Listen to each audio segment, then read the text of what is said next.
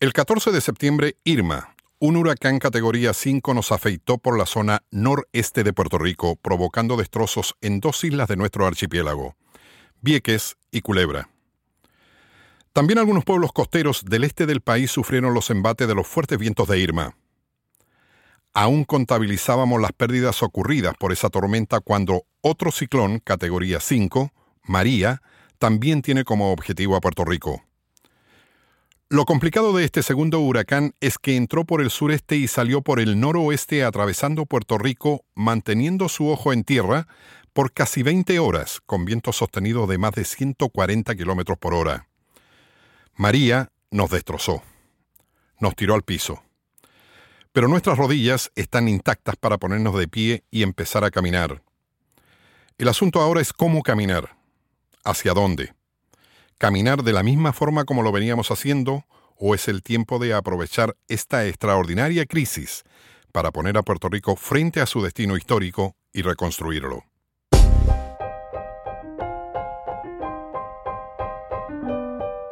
Mi nombre es Carlos Weber. Soy un periodista de nacionalidad chilena que por más de 30 años he ejercido mi profesión en Puerto Rico. Aquí se queda, se quedará y trabaja mi mirada desde los hechos más cotidianos hasta los presuntamente trascendentes y hoy por hoy, no hay nada más importante para todos nosotros en Puerto Rico y millones de puertorriqueños en el extranjero que lo que nos ha hecho el huracán más devastador que ha conocido esta isla y que nos atacó por el mismo medio. Su nombre, ya se lo hicimos saber, es de una simpleza y familiaridad aterradora. María. El martes 19 de septiembre, para mí con una carga emocional particular porque es mi cumpleaños, transcurrió como para todos en el país, preparándonos para lo que nos venía para encima. Asegurar puertas, ventanas, limpiar los alrededores de elementos que pudieran convertirse en proyectiles y almacenar agua potable, alguito para comer y con la secreta esperanza que María no se nos pegara mucho y buscar amantes por otro lado. A diferencia de otros sectores en mi mismo barrio, la luz, el agua y las comunicaciones no se me fueron hasta la medianoche y por esa razón permanecí trabajando en mi escritorio hasta cerca de esa hora. Esto lo tengo muy presente porque cerca de las 7 de la noche aparecen mis hijos con un ruego que me enterneció. Papá, vente con nosotros a nuestra casa que dicen que va a haber una marea ciclónica y eso es peligroso para ti y tu casa. Vayan, Cierro todo y lo sigo, le respondí. Serían las nueve cuando aparecen de nuevo con un ruego más sentido. Mi respuesta es la misma. Vayan, vayan, que los sigo ya mismo. Seguí tratando de terminar algo que estaba escribiendo y casi sin darme cuenta son las once de la noche y nuevamente siento los pasos de mis hijos. Papá, el huracán ya casi se nos viene para encima y tú aún no te mueves, me dijeron ya con un tonito de rezongo. Ok, Vamos, les dije. Cerramos y me convertí en refugiado en la casa de mis hijos y su madre. El arribo de María por la madrugada fue brutal.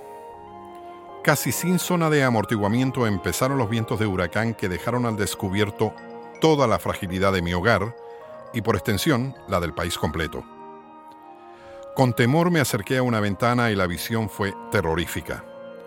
Techos volando, lluvia casi horizontal por los vientos, crujir permanente de árboles que se resistían, pero que finalmente fueron vencidos dejando ver sus raíces, postes del alumbrado eléctrico de cemento y madera en el piso o partidos por la mitad, la clorofila en masa volando y cambiando de color las estructuras en pie.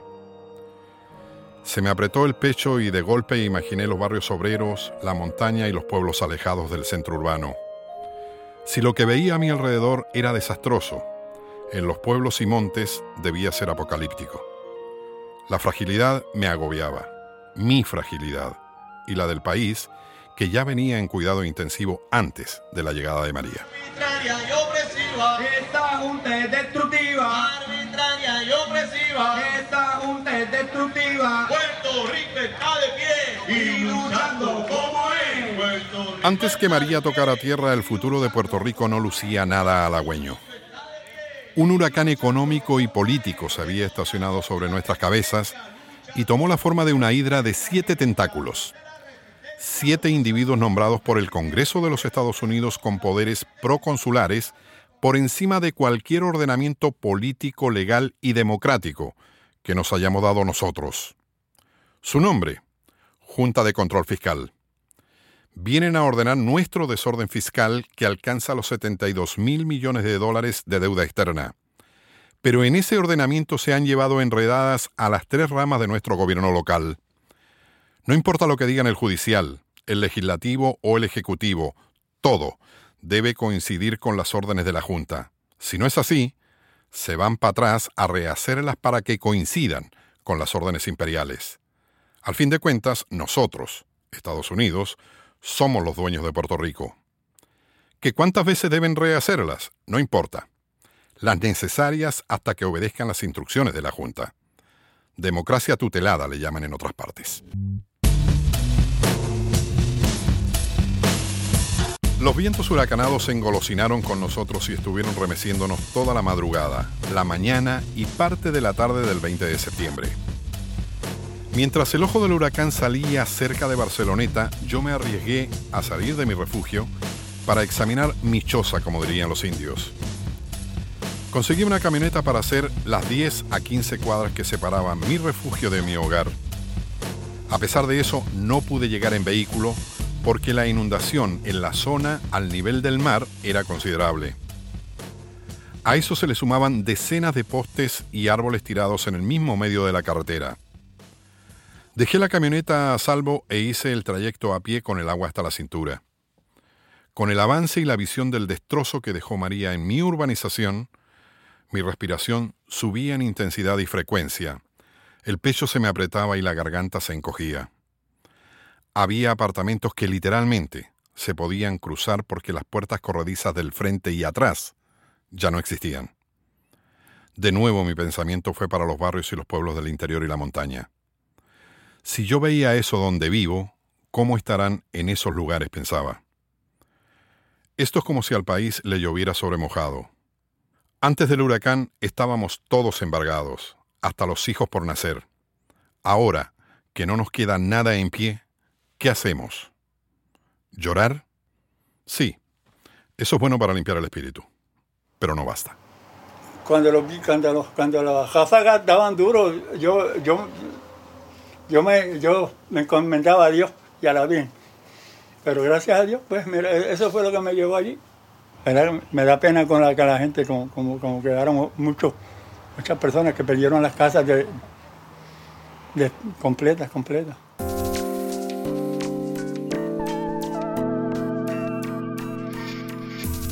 Mis salidas en este último mes no han sido más allá del área metropolitana. Lo más lejos que he llegado es a Caguas y Gurabo a media hora o 45 minutos de distancia. Tengo muchas ganas de llorar por lo que he visto. Se le sobrecoge el alma a cualquiera al ver que el verde luz de una isla voluptuosamente tropical y caribeña se ha transformado en una visión desértica y casi apocalíptica.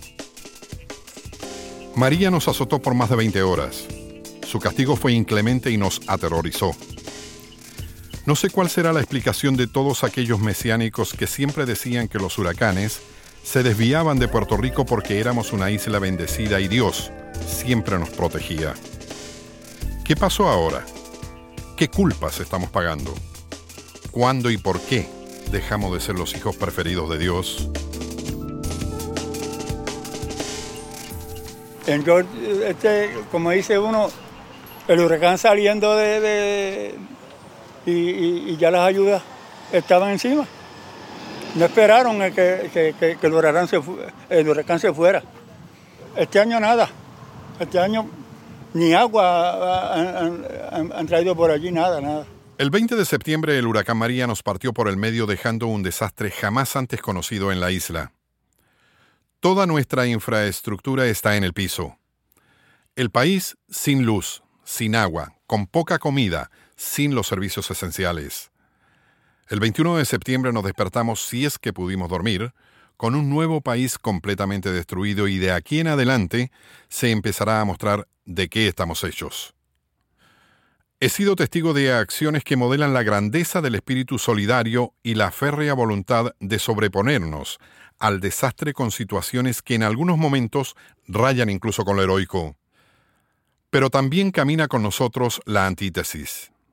Todos nuestros males como el individualismo, el sálvese quien pueda sin importar cuántas cabezas debo pisar antes de salvarme, y el desenfado de algunos que siguen viviendo como si nada hubiese sucedido.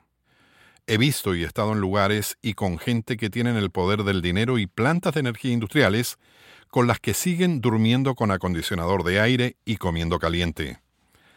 Piscinas funcionando alegremente con patitos de hule incluidos. ¿Que el 95% del país está destruido? Bendito. Ya cooperaré cuando pueda, pero mientras, mi vermut lo quiero seco, la margarita frozen y el whisky lo prefiero con al menos dos cubitos de hielo. Pues con mi chiripita, con eso voy al supermercado, compro lo que me voy a comer, porque como, como no tengo este, ¿sabes? Luz ni eso, pues, este, compro para eh, comer y ahorita voy por allí, compro algo para comer y antes de acostarme.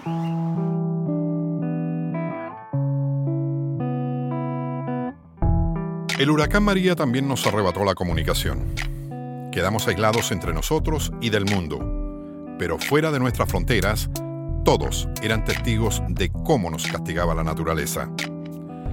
Así se activó la solidaridad internacional que se topa con el limbo jurídico, económico y político que arrastramos. Cuba nos ofrece brigadas médicas que necesitamos con urgencia. Se nos está muriendo mucha gente a consecuencia del huracán y se ha preferido invisibilizar nuestros muertos y negar la entrada a los que quieren ayudarnos. ¿Por qué? ¿Porque son cubanos? ¿Porque son socialistas? Los venezolanos nos han ofrecido petróleo y gasolina, que en un momento se convirtió en nuestra primera necesidad y que según informes periodísticos hasta provocó un par de actos criminales, robos y peleas entre la gente que buscaba llenar los tanques de sus carros o para hacer funcionar los generadores de electricidad. ¿Por qué no podemos aceptarlos? ¿Porque son chavistas y tienen una abierta política antiimperialista? La explicación pasa por otras avenidas principales a las que se les puede añadir los últimos argumentos, pero simple y llanamente no somos dueños de nuestro destino y no podemos decidir con quiénes comerciamos o hacemos convenios. Las fronteras las controla Estados Unidos. También todo el comercio es controlado por Estados Unidos, con el añadido de que todo lo que entre a Puerto Rico debe ser transportado por la marina más cara del mundo, la marina mercante de ese país. El gobierno de Trump se niega a suspender las leyes de cabotaje que abarataría el ingreso de todo tipo de mercancía en la isla, por lo menos en lo que empezamos a enderezarnos y superar este desastre y emergencia humanitaria provocado por el ciclón. Y no estamos llorando como pedigüeños. Es que el golpe ha sido terrible y necesitamos toda la solidaridad posible de todo el mundo y quizá dilucidar de una buena vez qué somos. Parte de los Estados Unidos y en consecuencia que el Estado federado acuda aquí como lo ha hecho en la Florida, Houston o Nueva Orleans, aunque la ayuda a esta última ciudad como que no es un muy buen ejemplo, o somos Caribe y Latinoamérica en vías a encontrar la ruta que nos hermane con esas otras naciones que están regadas desde el Río Grande a la Patagonia. En medio de la incomunicación asoma otro de nuestros dilemas. Somos alrededor de 3 millones y medio de habitantes en Puerto Rico y más de 5 millones de puertorriqueños exiliados que mayormente viven en los Estados Unidos. El dolor de esa gente al ver la devastación y la destrucción que dejó el paso de María debe ser indescriptible e inhumano. Probablemente no haya nacional de ningún país que añore con tanta fuerza y determinación su terruño como el puertorriqueño. Quizá pase algo similar con todos los que son isleños y migran al continente, pero el caso de los boricuas es digno de estudio y es como si estuviera en su ADN. Así que me imagino su dolor al ver las imágenes de cómo quedó la isla después de la tormenta. La solidaridad de esos hermanos no se ha hecho esperar. Acuden en masa a entregar chavos, agua, comida, ropa, etc., para que nos alivie un tanto el sufrimiento físico y del alma. Ah, pero los embarques deben venir en la Marina Mercante de Estados Unidos, que cobra un ojo de la cara. Luego aquí, se deben enfrentar a la burocracia de los que han tomado el control de la isla. FEMA, como parte del Homeland Security, para los efectos, Ministerio del Interior. FEMA no viene a ayudar ni a regalar nada. Los dineros y presupuestos con los que se mueve y entregan a los damnificados, nosotros, lo vamos poniendo todos los meses en nuestras hipotecas, con lo que de paso hemos ayudado a todos los estados de Estados Unidos que han tenido una emergencia donde FEMA haya actuado. En relación a esto, el presidente de los Estados Unidos, Donald Trump, ya decidió que FEMA ha pasado mucho tiempo en Puerto Rico y que sería hora de retirarse cuando aún el país está en el piso.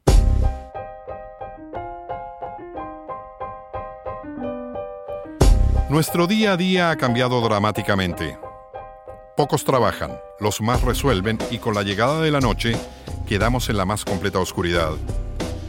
Mi casa quedó en pie, pero debo reconstruir mi vida. ¿Que reconstruiremos Puerto Rico? No tengo la menor duda. Pero lo haremos como lo quieren los listillos de siempre, más de lo mismo. ¿Solo cambiar una casa de madera destruida por una de cemento o queremos un país que salga de la pubertad y empiece a caminar como adulto? La historia ha demostrado que de las grandes crisis y tragedias han salido dramáticas transformaciones. Quizá la aparición de María nos permita trascender de Isla Doncella a Isla Mujer.